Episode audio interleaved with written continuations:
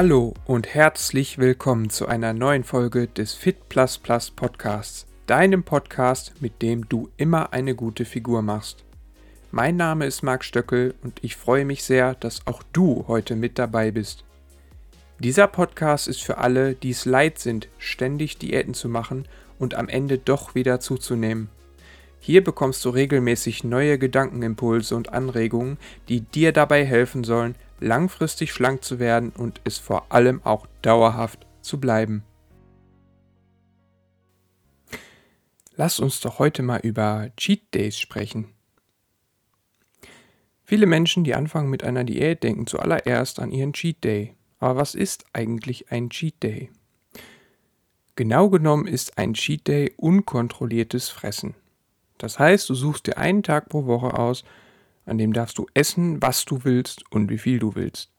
Das ist gerade in strengen Diäten sehr beliebt, weil du hast ja dann durch die Strenge der Diät das Gefühl, dass du permanent verzichten musst. Du verzichtest auf die Sachen, die du magst, isst ständig Sachen, die zwar gut sind für deine Figur, aber auf die du eigentlich keinen Bock hast und damit du dieses Gefühl los wirst, permanent verzichten zu müssen, machst du dann deinen G-Day und da haust du richtig rein. Da feierst du ein regelrechtes Kalorieninferno. An einem Cheat Day isst man aber ja auch kein Brokkoli. Da isst man eher Pizza, Pommes, Sahnetorte, ja? Alles, worauf du so richtig Bock hast. Ich persönlich bin überhaupt kein Freund von Cheat Days. Warum das so ist, das möchte ich dir in dieser Folge mal ein bisschen genauer erläutern. Fangen wir mal an mit den Kalorien. Da haben wir echt ein großes Problem, weil an einem Cheat Day kannst du richtig eskalieren. Ich spreche aus eigener Erfahrung. Ich hatte auch schon Phasen, da habe ich mir erlaubt, alles Mögliche zu essen. Hab's auch getan, ja, ungesunde Sachen, auch Schokoriegel und sowas in Massen. Und wenn du sowieso eine Person bist, die grundsätzlich relativ viel isst und du isst dann auch noch sehr kaloriendichte Nahrungsmittel, dann kann es passieren, dass du durchaus schnell an so einem Tag, an so einem Cheat Day, bis zu 10.000 Kalorien zu dir nimmst. Ja? Ich selber hatte das schon, dass ich mehrere Tage in Folge 6.000 bis 8.000 Kalorien pro Tag gegessen habe. Wenn ich das aber nur an einem Tag mache und den Rest der Woche Diät halte, dann kriege auch ich mehr rein. Definitiv. Und das Problem ist jetzt, wenn du nur 6000 Kalorien mehr isst, als du verbrauchst, dann gleichst du damit schon ein Defizit von 1000 Kalorien pro Tag an all den anderen Tagen aus. Das heißt, du verzichtest die ganze Woche, ja, du bist in einem hohen Kaloriendefizit, du hungerst vor dich hin und am Cheat Day machst du das alles wieder kaputt. Das ist so, als hättest du die ganze Woche dich überhaupt nicht um deine Ernährung gekümmert. Ja? Dann bringt es dir ja auch nichts. Du sabotierst deine ganzen Fortschritte. Wozu willst du die ganze Woche hungern, wenn du dann an einem Tag alles wieder zunichte machst? Und viel Essen ist ja auch enormer Stress für den Körper. Ja, gerade wenn du die Woche über relativ wenig isst und dein Körper seinen Stoffwechsel ein bisschen runterfährt, weil du simulierst ja gerade eine Hungersnot, der Körper versucht sich darauf vorbereiten, wenig, vorzubereiten, weniger zu verbrauchen. Und jetzt auf einmal ballerst du richtig den Zucker, die Kohlenhydrate da rein. Ja, deine Bauchspeicheldrüse, die läuft auf Anschlag, die muss so viel Insulin ausschütten und auch deine ganzen anderen Organe laufen auf einmal voll am Limit und werden da mit einem Schwall von Nährstoffen konfrontiert, das ist dein Körper überhaupt nicht gewohnt. Und das löst wahnsinnig viel Stress aus in deinem Körper. Das kann dazu führen, dass dein Puls in die Höhe schießt, du kannst da regelrecht Herzrasen von bekommen. Dementsprechend schläfst du dann in der Nacht natürlich auch wesentlich schlechter. Das verschlimmert deinen Stresszustand noch zusätzlich. Und Natürlich hast du bei sowas immer schon einen Fuß in der Essstörung drin, ja. Du trainierst dir damit ein Binge-Eating an. Ja? Binge-Eating ist eine Essstörung, wo du quasi regelmäßig einen Cheat Day feierst in dieser Form, ja, dass du wirklich alle paar Tage so völlig eskalierst. Und das Problem beim Binge-Eating ist auch, du hast kein Sättigungsgefühl. Ja, du fängst einmal an, dich mit irgendwas voll zu fressen und du kannst immer weiter essen. Du wunderst dich auf einmal, wie riesig dein Magen sein muss. Du, du müsstest eigentlich normalerweise schon lange satt sein. Du, du platzt regelrecht. Aber irgendwie schaffst du es trotzdem noch weiter zu essen. Ja? Dein Sättigungsgefühl ist völlig abgeschaltet.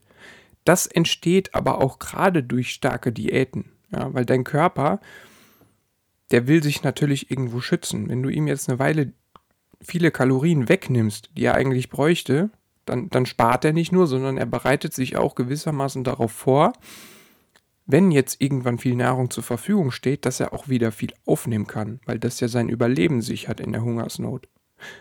Und daraus entsteht dann das Binge-Eating. Ja, dann gibt es halt kein Sättigungssignal. Dann wird einfach eiskalt rausgeballert. Nicht verwechseln solltest du so ein Cheat Day mit einem Refeed den man normalerweise im Kraftsport vornimmt.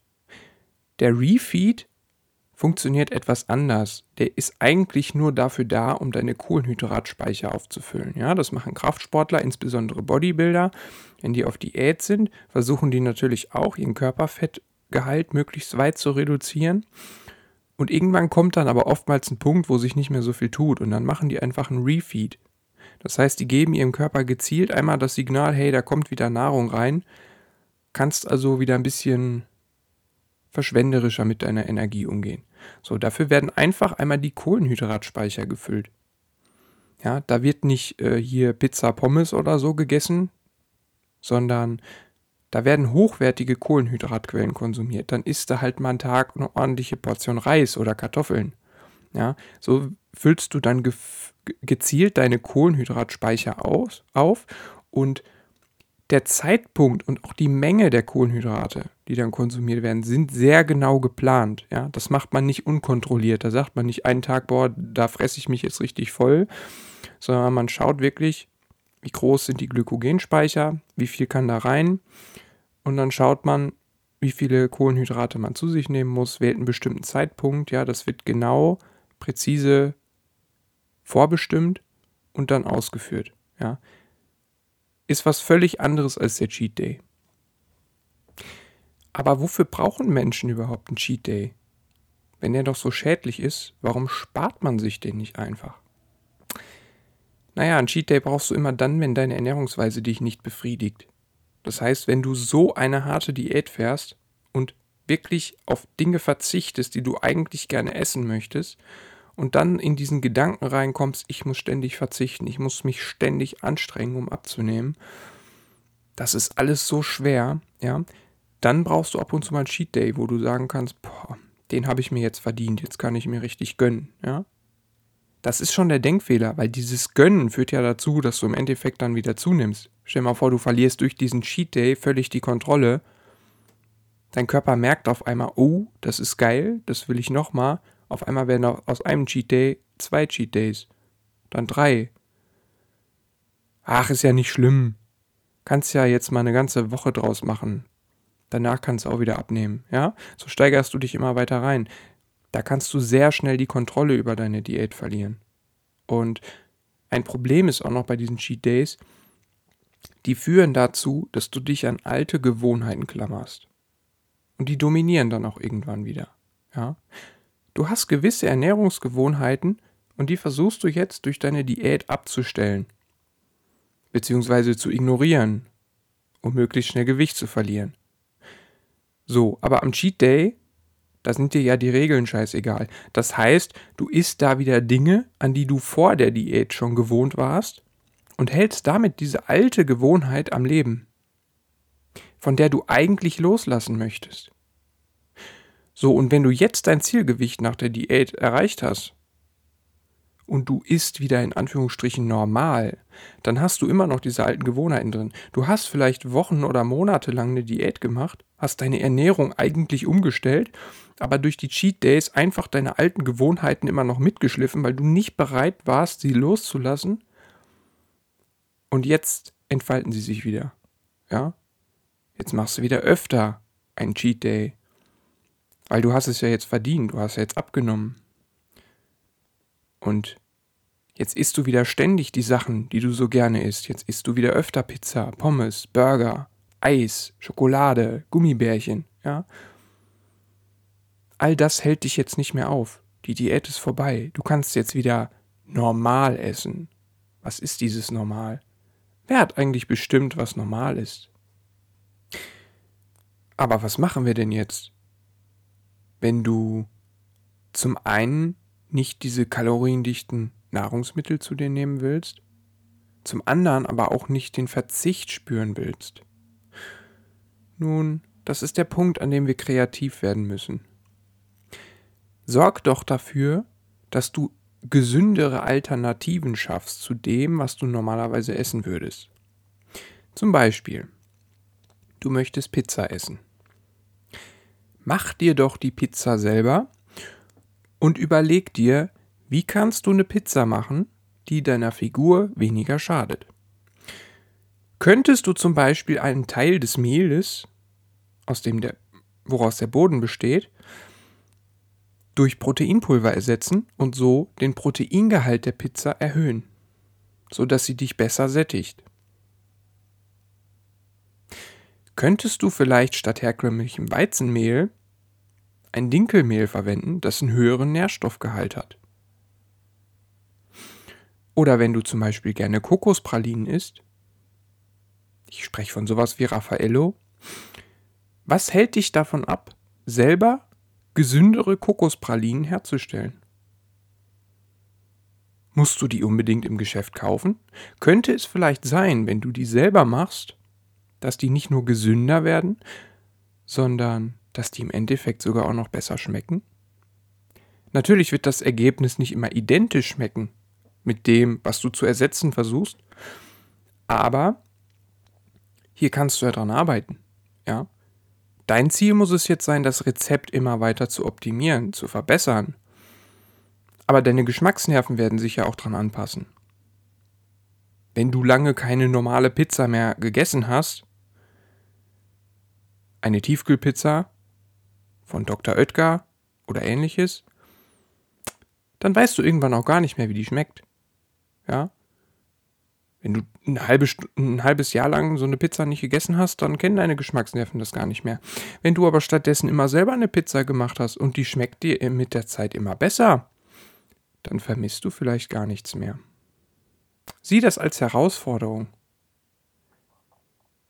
Mach die Sachen selber und versuch sie mal besser zu machen. Arbeite mit Gewürzen, experimentiere damit. Salze. Ja, es gibt nicht nur billiges Salz, das du überall reinpackst, so das übliche Haushaltssalz. Es gibt richtig hochwertige Salze, die gewisse Aromen mitbringen. Ich zum Beispiel benutze gerne Kala Namak. Das ist ein indisches Steinsalz und das hat einen hohen Schwefelgehalt. Das gibt so eine leichte Eiernote. Ja, das verwenden auch Veganer zum Beispiel sehr gern, um Tofu nach Ei schmecken zu lassen. Experimentier doch mal mit sowas. Oder Aromen kannst du auch verwenden. Es gibt verschiedene Backaromen, damit kannst du Süßstoffen, äh, Süßspeisen verfeinern. Oder auch sogenannte Flavor Drops. Die kriegst du mittlerweile in jeder Drogerie. Das sind einfach so kleine Fläschchen mit Aromatropfen, mit Süßstoff verbunden. Da kannst du einfach von diesen Tropfen so ein paar in so einen Joghurt reinrühren auf einmal hast du einen Erdbeerjoghurt. Ganz ohne Zucker. Abgesehen von dem Milchzucker, der in dem Joghurt sowieso enthalten ist. Aber der ist ja nicht schlimm. Problem ist nur, wenn du raffinierten Zucker hinzufügst. Oder wenn du einen fertigen Fruchtjoghurt kaufst, dann hast du auch meistens raffinierten Zucker da drin. Verwende auch Proteinpulver, ja? Scheu nicht davor zurück. Das ist nicht so künstlich, wie viele Menschen glauben. Das kannst du super verwenden, um irgendwelche Teigwaren zu optimieren. Du kannst immer einen Teil des Mehles durch Proteinpulver ersetzen. Nicht eins zu eins komplett, ja. Mach nicht so einen kompletten Pizzaboden nur aus Proteinpulver. Äh, das ist Quatsch. Aber einen Teil kannst du immer ersetzen. Und dann hast du automatisch in diesem Teig einen höheren Proteingehalt und du wirst besser satt davon. Auch anhaltender. Ich persönlich brauche nie einen Cheat Day. Du kannst sowieso immer essen, was du willst. Du musst nur das Richtige wollen. Das klingt erstmal banal, aber da kommst du hin. Das ist eine Frage der Gewöhnung und eine Frage der Experimentierfreudigkeit. Mach's dir doch zur Gewohnheit, jede Woche mal mindestens ein neues Rezept auszuprobieren. Ja?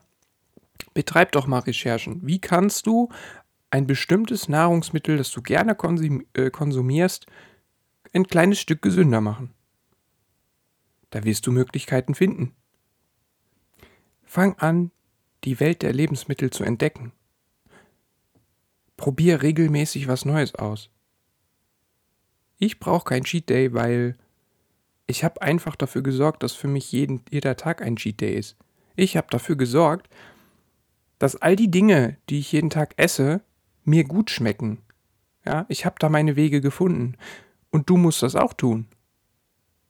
Wenn du das einmal hast, wenn du eine gewisse Bandbreite hast an Nahrungsmitteln, die dir gut schmecken und die aber gleichzeitig gut für deine Gesundheit sind, die dich gleichzeitig schlank halten, ja, die dich nicht ins Übergewicht treiben, die nicht deinen Heißhunger fördern, dann hast du gewonnen. Weil dann kannst du jeden Tag Cheat Day haben. Ich würde mich ja nicht so ernähren, wie ich es aktuell tue, wenn das für mich mit Verzicht verbunden wäre, wenn das eine Anstrengung wäre. Dann hätte ich auch irgendwann mal schwache Tage, wo ich eskalieren würde. Ja, die hat jeder Mensch.